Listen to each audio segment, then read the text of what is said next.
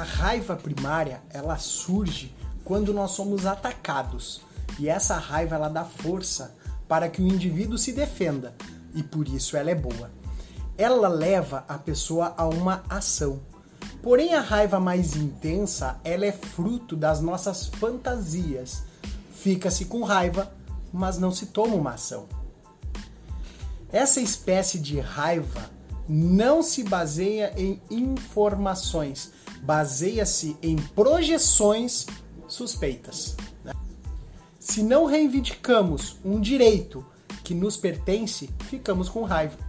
Essa raiva ela serve para nos paralisar.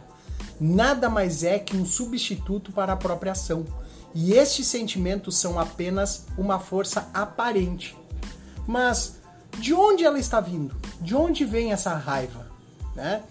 As causas desses sentimentos nem sempre vêm da pessoa em si que te causou a raiva. Observe o que te causa o sentimento. Ela é geralmente a ocasião, o fato, a situação, né? a atitude. Se você trocar o personagem, verifica que o sentimento será o mesmo porém em intensidades diferentes dependendo da situação, da posição em que essa pessoa ela se encontra dentro do seu sistema. Se for um familiar, o sentimento ele é maior, né? fica mais acentuado quando comparamos a mesma situação com alguém que nem conhecemos.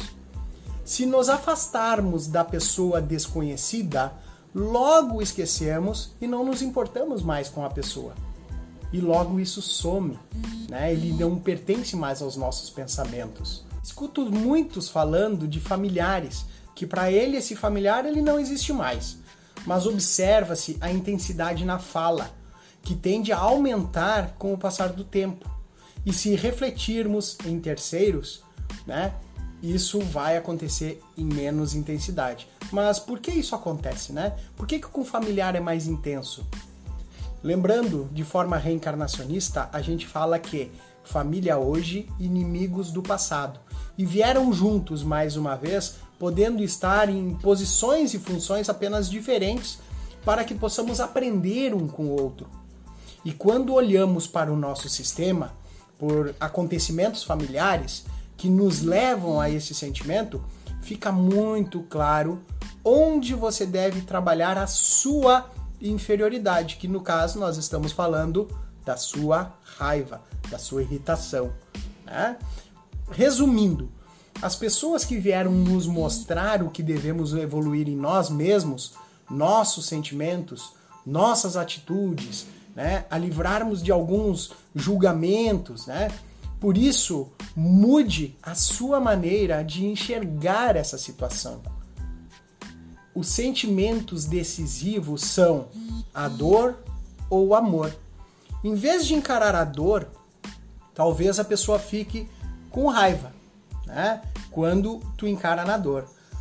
Numa sessão, o paciente lembra que apanhava do pai, por exemplo, e ficava com raiva. Ele fica com raiva para não sentir o quê? A dor. Se sente a raiva, não pode sentir a dor, ocorrendo assim uma compensação buscando, nesse caso, o equilíbrio frente ao que está em desequilíbrio no sistema.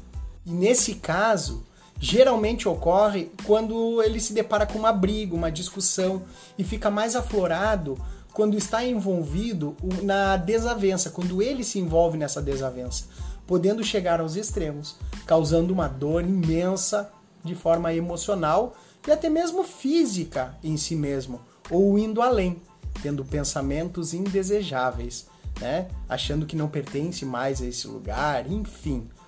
Muitas vezes estamos carregando um fardo que não nos pertence. Brigas entre pai e mãe não nos pertence. E isso basta voltar ao seu lugar, ao seu sistema, entendo e devolvendo. Né? Eu entendo isso e devolvo o que não é meu e muitas libertações, inclusive dores crônicas, dores nas costas, de cabeça, dores nos ombros, né, passam a serem resolvidas quando se envolve, quando se devolve o que não é nosso. e o que não damos conta.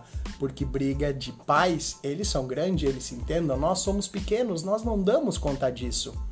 E a pergunta é: por que eu passei por isso? O que essa situação ainda está me mostrando? O que eu não estou conseguindo observar? Isso chama-se a busca pelo seu autoconhecimento. O ódio, ele é somente a outra face do amor. Ela brota quando alguém é ferido no seu amor. Se uma pessoa expressa ódio, ela bloqueia o seu acesso ao amor. O amor leva ao entendimento, a nossa inferioridade, a nossa superação emocional. Por isso, a psicoterapia de autoconhecimento, ela te ajuda a curar os seus sentimentos. Ao invés de ficar achando culpados, julgando as pessoas uh, e não assumindo a nossa responsabilidade, ela busca a causa nos teus sentimentos.